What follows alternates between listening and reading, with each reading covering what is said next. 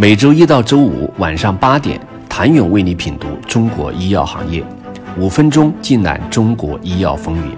喜马拉雅的听众朋友们，你们好，我是医药经理人、出品人谭勇。二零二二年有哪些公司受到投资人青睐？又有哪些公司遭到投资人的抛弃？通过对 A 股三百三十五家医药生物公司以及九十三家港股医药生物公司一年的市值，可以发现以下规律：A 股市值跌幅最大的前十家企业，有的受集采影响，有的是在经历了一波凶猛涨势之后，估值泡沫明显，今年以来趋于回归理性。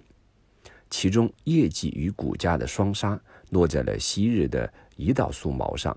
甘利药业是曾在细分领域占据优势，但受集采大势影响而动荡的典型之一。在胰岛素细分赛道，甘利药业算是本土领军企业，但在胰岛素进入国家集采后，其首个财报预披露就迎来跌停板。甘利药业在二零二二年前三季度营业收入也同比减少百分之五十点五九，并实现规模净利润亏损二点一六亿元，同比下降百分之一百四十三。另一家受集采较大影响的是斯泰利，其业绩依赖于造影剂业务，在集采冲击下，抗风险能力有待提升。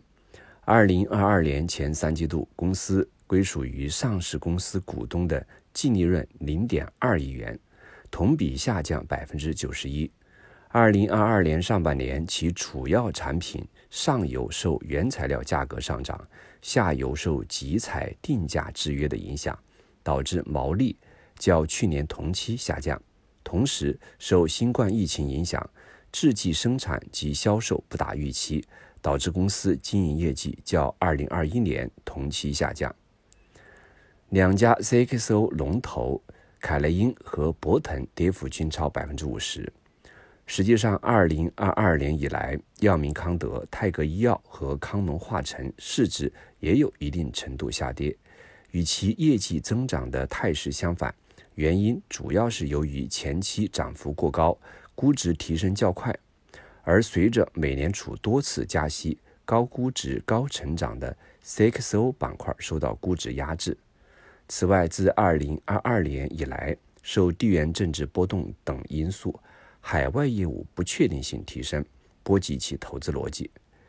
港股跌幅 TOP 十中有三家生物科技公司：三叶草、康希诺、博腾与新冠密切相关，同时也经受着医药寒冬带来的挑战。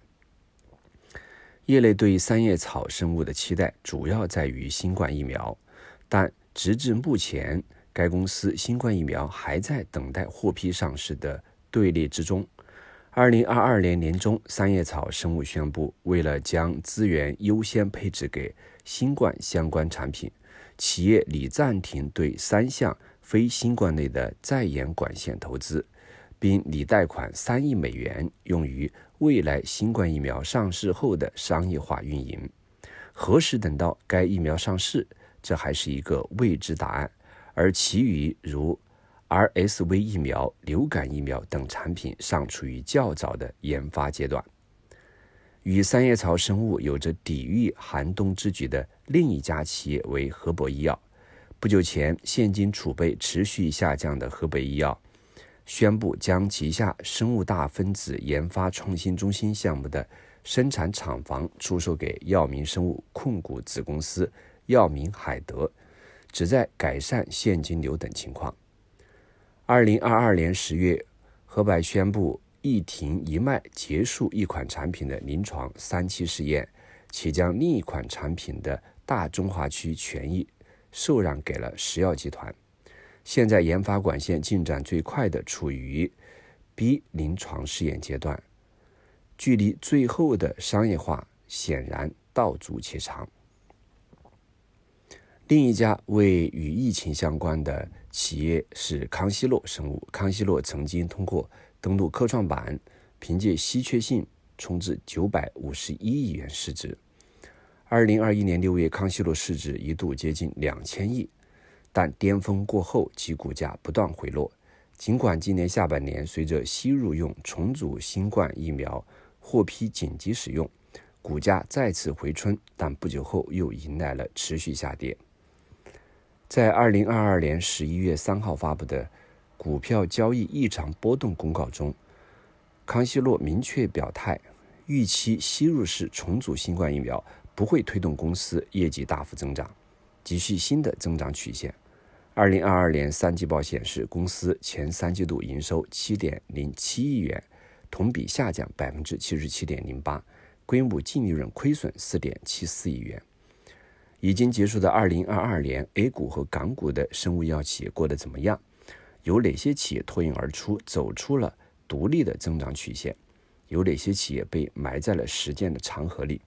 当二零二三年来临时，生物医药的春天会随之而来吗？请你明天接着收听。谢谢您的收听。想了解更多最新鲜的行业资讯、市场动态、政策分析，请扫描二维码。或添加医药经理人微信公众号“医药经理人”，医药行业的新闻与资源中心。我是谭勇，明天见。